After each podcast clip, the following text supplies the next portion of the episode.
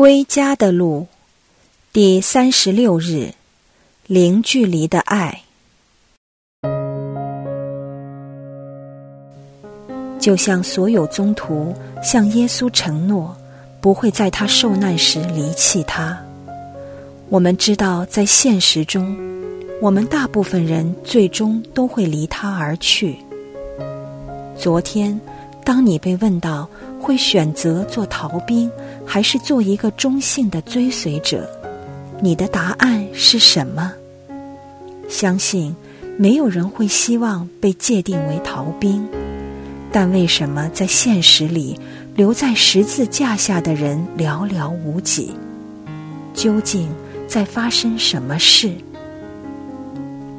让我们把目光转到圣母身上，不论在肉体上。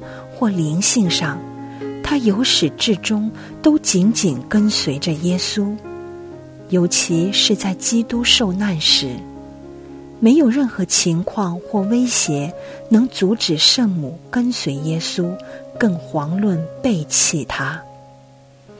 我们可以肯定，圣母每时每刻都受到撒旦的攻击，因为撒旦同样紧紧伴随耶稣。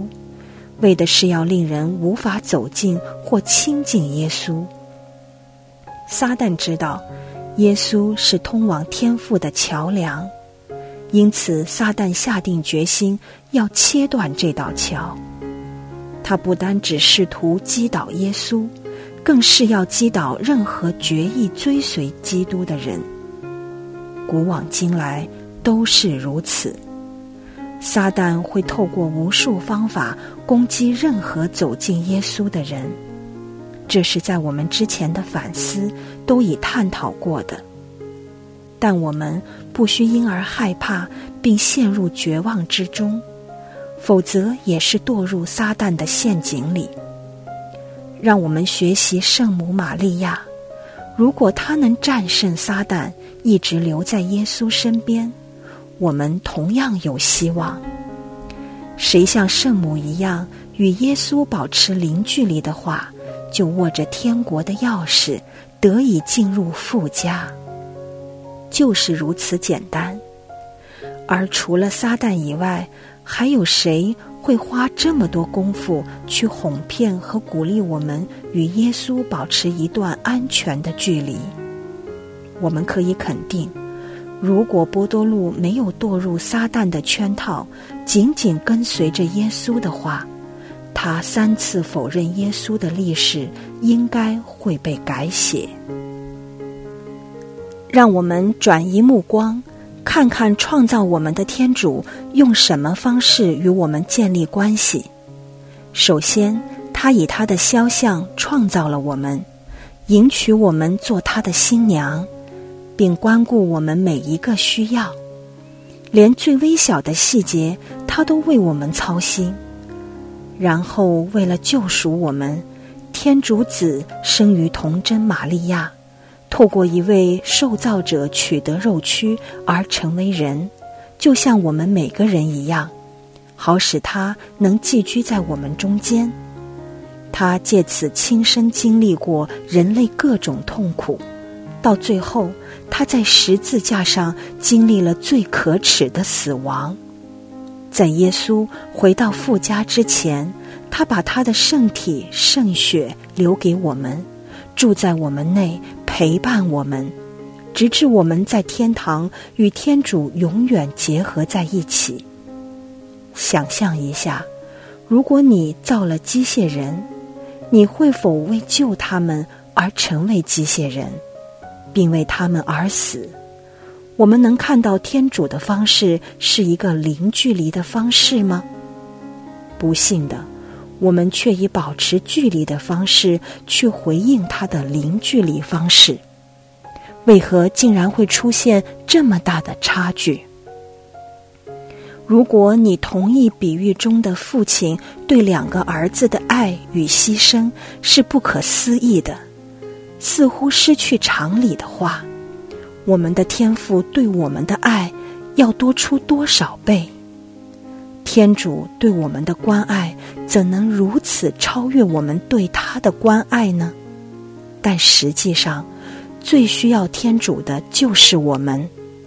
当中是什么出了错，竟出现这状况呢？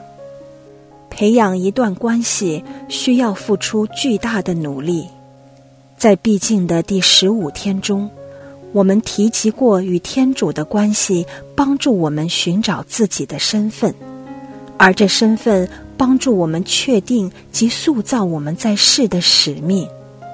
我们在世上最值得投资的关系，就是我们与天主的关系。在这里。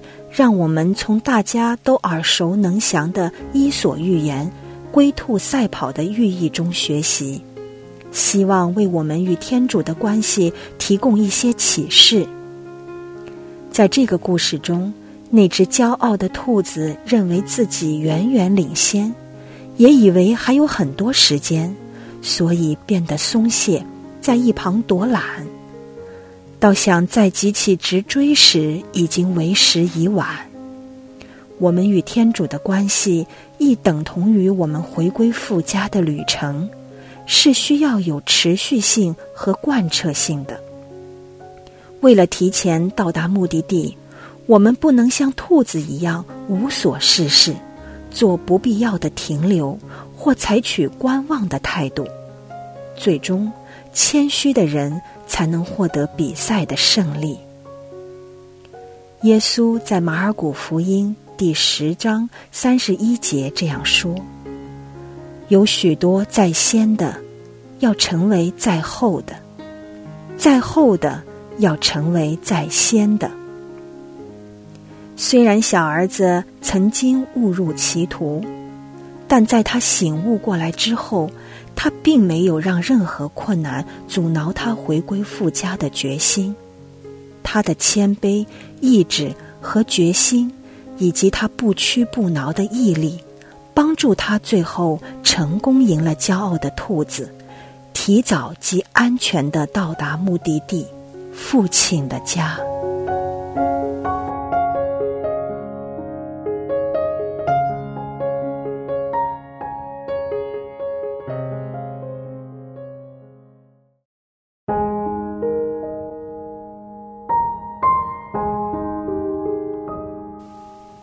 天主与你建立关系的方法，跟你与他建立关系的方法有多大的分别？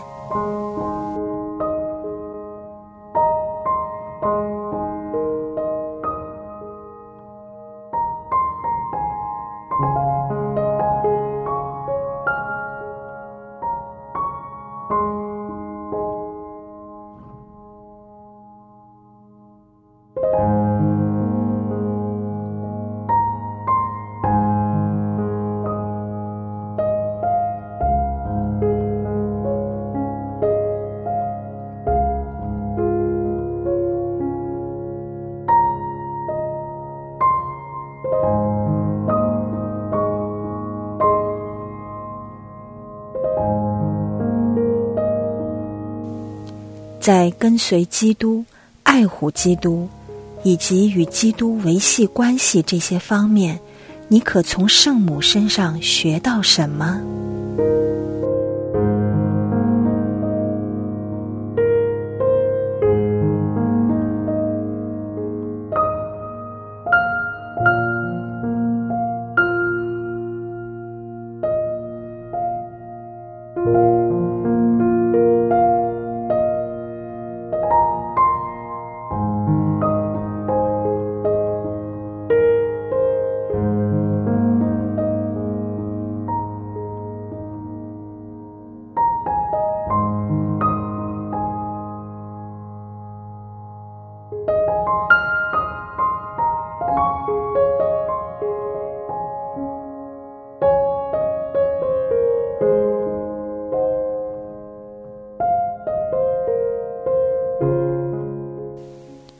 你是兔子还是乌龟？是大儿子还是小儿子呢？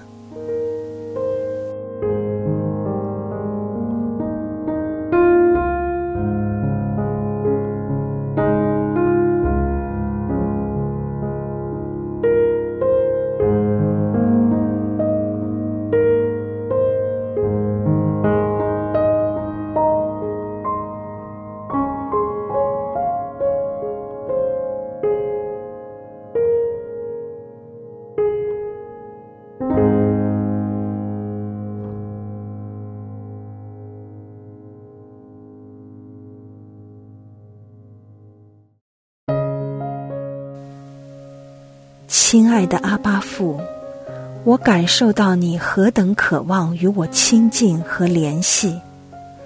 你零距离的爱深深打动了我，令我无言以对。我怎能抗拒你的爱呢？但我察觉到我的固执阻碍了我渴望与你亲近的决心。